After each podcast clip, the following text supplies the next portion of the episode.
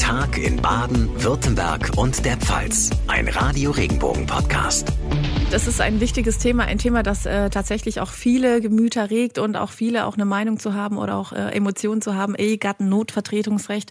Ähm, da kann man dann im Notfall für seinen Ehepartner eben wichtige medizinische Entscheidungen treffen. Es geht eben darum, wenn man zum Beispiel im Koma liegt, einen Unfall hatte oder so. Es gilt ab Beginn der Notlage sechs Monate jetzt, seit Anfang des Jahres. Vorher war ja das ohne der Patientenverfügung und Vorsorgevollmacht trotz Ehe ja nicht möglich. Ähm, so, wir haben das auf äh, die Tage mal auf Facebook ge gepostet und haben dann wirklich gemerkt, das ist ein Thema, das beschäftigt dann doch sehr, sehr viele unter uns und vor allem in der Radio Regenbogen Community. Und wir haben dazu auch ganz viele Fragen erhalten und deshalb sind wir jetzt hier im Gespräch.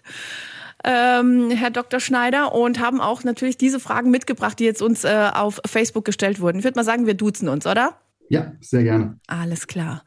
Ähm, jetzt gleich vorne heraus, seit wann gibt es denn das und wie war es denn vorher eigentlich geregelt? Hm?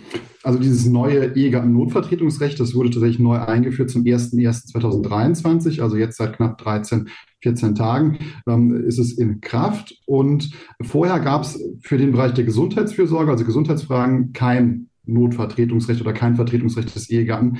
Das heißt, es konnte tatsächlich der Ehegatte nur dann für einen entscheiden, wenn man vorher eine General- und Vorsorgevollmacht oder auch nur eine Vorsorgevollmacht errichtet hat. Es gab bislang schon einen Paragraphen 1357 BGB, der erfasst Geschäfte des täglichen Lebens. Also Ihr Ehepartner konnte schon immer für Sie einkaufen gehen und er konnte vielleicht auch beim Hausarzt ein Rezept für Sie abholen. Ähm, das hat aber tatsächlich eher das Vermögen betroffen und nicht die Gesundheitsfrage. Philipp fragt auf Facebook, äh, wie ist das denn mit einem Partner, mit dem man jetzt schon so lange zusammen ist? Das gibt's ja heutzutage ganz oft, ja. Man heiratet ja nicht gleich sofort, man ist vielleicht ganz, ganz lange zusammen und hat noch keine Ehe. Wie ist das da geregelt? Das ist eine sehr gute Frage, auch weil Jens vorhin gemeint hat, es betrifft ihn nicht, weil er nicht verheiratet ist.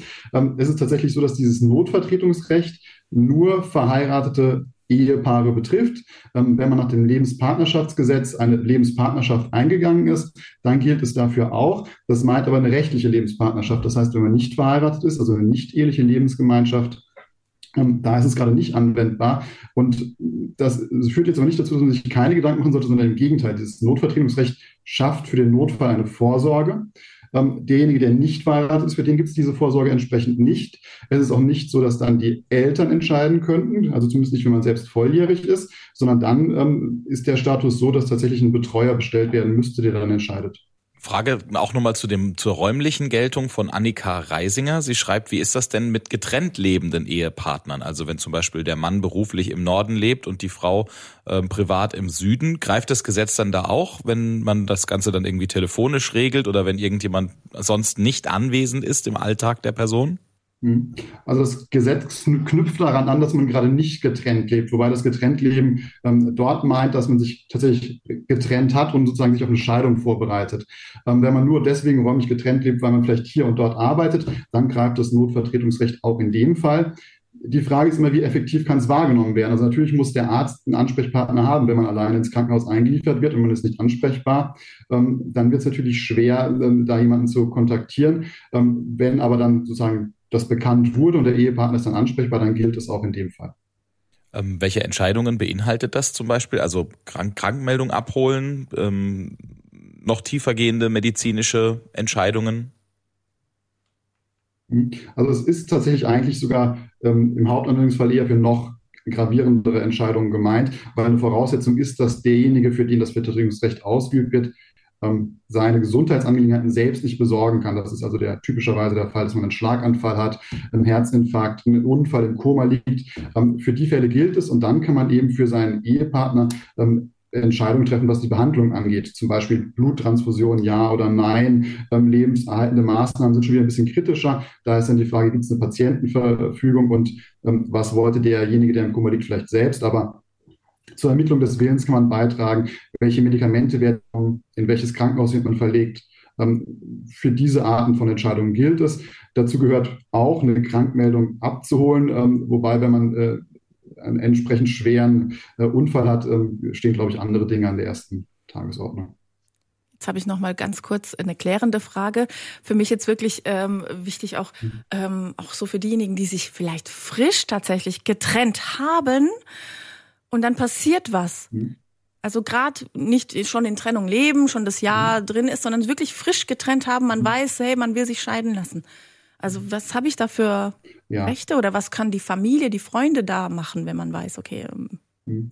Das ist immer die Frage. Das Gesetz hat zwei Voraussetzungen, die das ausschließen, das Vertretungsrecht, das getrennt leben. Das heißt, man hat sich räumlich getrennt, getrennte Wohnungen letztlich, ähm, und man will auch nicht wieder zusammenziehen. Also man hat sich bewusst entschieden, die, die Beziehung aufzulösen. Ähm, das ist der eine Anknüpfungspunkt. Und der andere ist auch die Ablehnung des Ehepartners. Das heißt, wenn man sich wirklich getrennt hat, ähm, und man möchte auch nicht, oder was heißt, man kann auch noch zusammen wohnen, aber man möchte nicht mehr, dass der andere für einen handelt, dann reicht das grundsätzlich aus da ist wiederum die Frage, wie erfährt das der Arzt, der ja darüber entscheiden muss oder der dokumentieren muss, dass dieses Vertretungsrecht besteht. Ähm, das ist schwierig tatsächlich. Also wenn man von der Ehrlichkeit der Menschen ausgeht, ist es wiederum kein Problem, wenn der Ehegatte oder der Partner sagen, ich ähm, möchte das nicht mehr, wollte das nicht mehr. Man kann, wenn man da Sorge hat, auch einen Ehegattenwiderspruch ähm, letztlich registrieren lassen. Der Widerspruch ist die reine Aussage, ich möchte das nicht.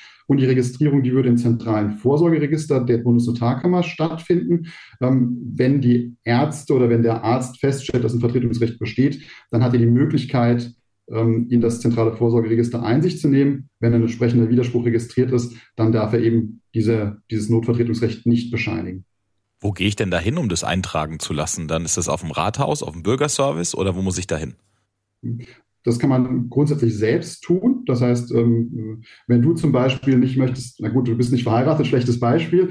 Ähm, wenn kann ja noch kommen. möchte, dass äh, sie entsprechend nicht vertreten wird, oder wenn es noch kommt, dann einfach letztlich, es reicht schon die, die bewusste Entscheidung. Es gibt keine Form dafür. Ich würde es tatsächlich auf jeden Fall dokumentieren und in dieses Vorsorgeregister, da kann man das selbst eintragen lassen als Privatperson. Ähm, die Registrierung kostet zwischen 15 und äh, 20 Euro, je nachdem, ob man es online vornimmt oder vielleicht ein Formular benutzt. Ähm, man kann das aber von daheim vom Rechner aus selbst tun. Wobei an der Stelle ist es immer die Frage, wie sinnvoll ist ein entsprechender Widerspruch. Ähm, wenn man selbst eine Vorsorgevollmacht erstellt, dann schließt die das Ehegattenvertretungsrecht auch aus. Das heißt, es ist eigentlich immer sinnvoller, als jemanden nur auszuschließen, weil dann hat man wieder keinen, der entscheiden kann. Da macht es mehr Sinn, selbst was Eigenständiges zu entscheiden, zu sagen, wenn mir was passiert, dann möchte ich aber, dass der oder diejenige über mich entscheidet. Das äh, ist oder auch für den Fall vielleicht auch wichtig, so wie das, Sie das jetzt gerade gesagt haben, ähm, wenn man irgendwie Sorge hat wegen dem Vertrauen. Ne? Wenn man denkt, mhm. es könnte zu genau, Konflikten genau, also, führen. Also da kann ich auch ganz alleine hingehen und das für mich entscheiden. Genau, also man kann diesen Widerspruch selbst formulieren. Ähm, bei einer Vorsorgevollmacht, die schließt, wie gesagt, wenn sie besteht, auch ein Ehegattenvertretungsrecht aus. Es sei denn natürlich, der Ehegatte ist bevollmächtigt, dann ist er auf Grundlage der Vollmacht berechtigt. Ähm, auch die entsprechende Vollmacht kann man selbst daheim machen. Da rate ich immer dazu, das trotz allem beim Notar zu machen, weil der Wirkungskreis größer ist. Es ist ja immer die Frage, was möchte ich letztlich demjenigen, der über mich entscheidet, an die Hand geben. Ähm, bei dem Notvertretungsrecht kann er nur über Gesundheitsfragen entscheiden. Das heißt, da wird es schon kritisch, kann er Bankgeschäfte tätigen, ähm, äh, kann er vielleicht auch Entscheidungen treffen, die über diesen maximal sechs Monatszeitraum hinausgehen. Ähm, wenn man eine, eine privatschriftliche Vorsorgevollmacht hat, dann geht das schon weiter. Dann betrifft das grundsätzlich erstmal alle Rechtsgeschäfte, aber gerade bei Banken ist es so, dass die doch oft allein schon aufgrund der geldwäscherechtlichen Vorgaben wollen, dass die Identität des Vollmachtgebers bestätigt ist. Ähm, das ist dann letztlich nur bei einer ähm, notariellen oder öffentlich beglaubigten Vollmacht der Fall. Und gerade wenn man auch Grundstücksgeschäfte tätigen möchte, ähm, das ist jetzt zum Beispiel der Fall, wenn jemand wirklich längere Zeit krank ist, man möchte zum Beispiel, man braucht mehr Geldmittel, um eine Behandlung zu finanzieren, muss dann ein Darlehen aufnehmen oder muss vielleicht sogar irgendwas verkaufen. Das geht dann nur mit einer Vollmacht, die beim Notar gemacht wurde oder die öffentlich beglaubigt wurde. Ähm, wir haben noch eine interessante Frage hier von Petra Baum. Sie schreibt auf Facebook, ähm, habe ich keine Patientenverfügung, wäre mir persönlich lieber ein kompetenter Arzt entscheidet unabhängig in wie er sich äh, da jetzt medizinisch weiter vorbewegen würde ähm, so ihrem Ehepartner lese ich hier raus, traut sie eher zu, dass das mit Gefühle und Verantwortungsbewusstsein oder gar irgendwelchen finanziellen Interessen irgendwie schwer zu, zu vereinen ist. Wie, wie sehen Sie das? Ich meine, Sie sind Notar, Sie haben mit, ähm, oder Sie kommen aus dem Notarwesen, Sie haben mit viel, viel Papier zu tun. Kann man sowas jemandem zumuten dann in so einer Situation? Also, weil es diese Verfügung jetzt gibt? Oder sollte, sollte man das vielleicht besser so regeln, dass das jemand entscheidet, der da mehr Fachahnung hat davon? Also ich glaube, man sollte es selbst entscheiden. Man sollte eine Patientenverfügung errichten. Auch das äh, geht in verschiedenen Formen. Das kann man privatschriftlich machen, ähm, äh, beim Notar oder auch öffentlich beglaubigen lassen. Ähm, man sollte selbst entscheiden. Man sollte das Ganze nicht jemand anderem aufbürden, auch nicht zwingend äh, einem Bevollmächtigten und auch nicht zwingend dem Arzt. Ähm, für den Arzt ist es so, äh, bisschen maßefrei entscheiden, sondern er ist letztlich daran gebunden, was medizinisch sinnvoll ist.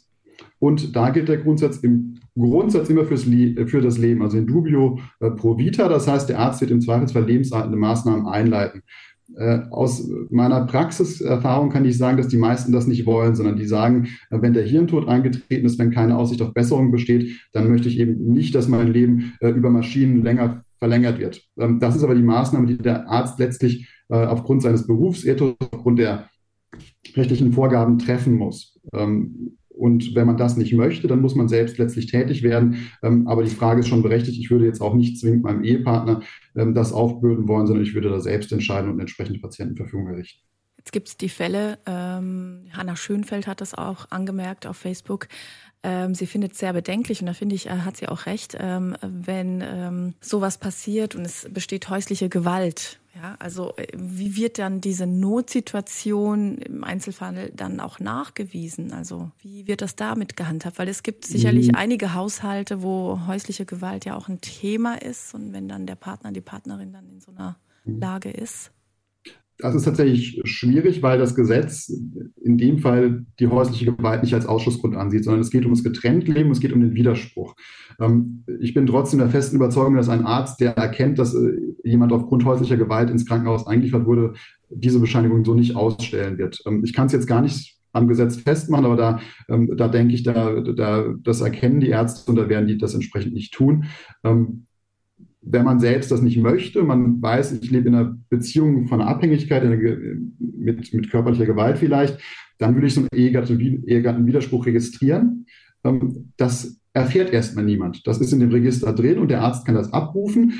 Dann wird es wahrscheinlich publik werden. Ähm, aber allein diese Registrierung, von der erfährt nicht zwingend jemand etwas, sondern nur dann, wenn man das eben öffentlich macht. Aber man kann das ja selbst am Computer machen und dann ähm, geht das eben auch in aller Anonymität für den Partner zumindest. Mhm. Wobei, ähm, in so einem Fall würde ich natürlich immer dazu raten, ähm, sich auch vielleicht entsprechende Hilfeberatung zu sorgen und aus dieser Notsituation dann auch letztlich rauszukommen, bevor es dann in eine entsprechende, äh, zu einem entsprechenden Krankheitsfall kommt vielleicht. Können Sie grundsätzlich vielleicht nochmal zusammenfassen, was Ausschlussgründe sind, also wo diese ähm, Notfallregelung nicht greift? Wir haben über, mhm. über, über, also über, über Scheidung haben wir schon gesprochen, wo, wo noch nicht?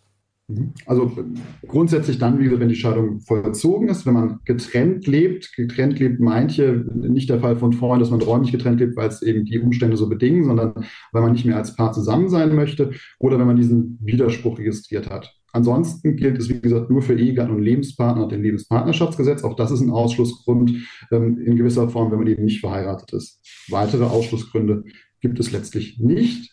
Ähm, es greift aber tatsächlich auch nur dann, wenn eine entsprechende Notsituation vorliegt. Das heißt, wenn man selbst ansprechbar ist, selbst entscheiden kann, dann greift das Notvertretungsrecht nicht. Und diesen Krankheitszustand, den stellt der Arzt fest und muss es auch bescheinigen entsprechend. Die Gloria Halber hat auf Facebook auch geschrieben, super und schon lange überfällig. Was sagen Sie dazu? Wie stehen Sie da dazu?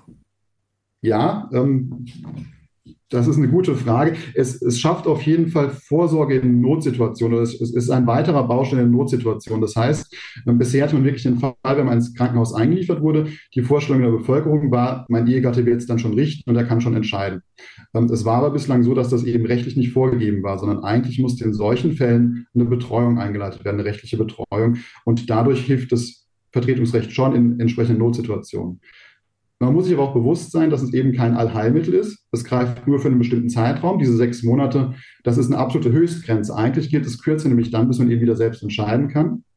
Es gilt nur für Gesundheitsangelegenheiten, das heißt, es gilt nicht für Bankgeschäfte, es gilt nicht ähm, für Grundstücksgeschäfte, auch äh, Verträge, die länger als diese sechs Monate laufen, die darf man eigentlich nicht abschließen, weil es ist ja gerade auf diese sechs Monate begrenzt.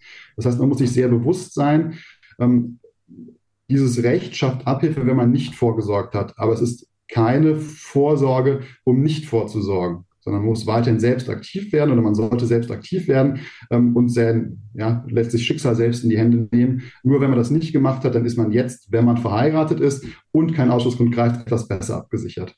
Super, wir okay. sind wieder ein Stückchen schlauer geworden. Ja. Vielen lieben Dank. Ganz, ganz wichtiges Thema. Das freut mich. Vielen Dank. Wo Sie ganz, ganz viele ähm, wertvolle Antworten für uns hatten.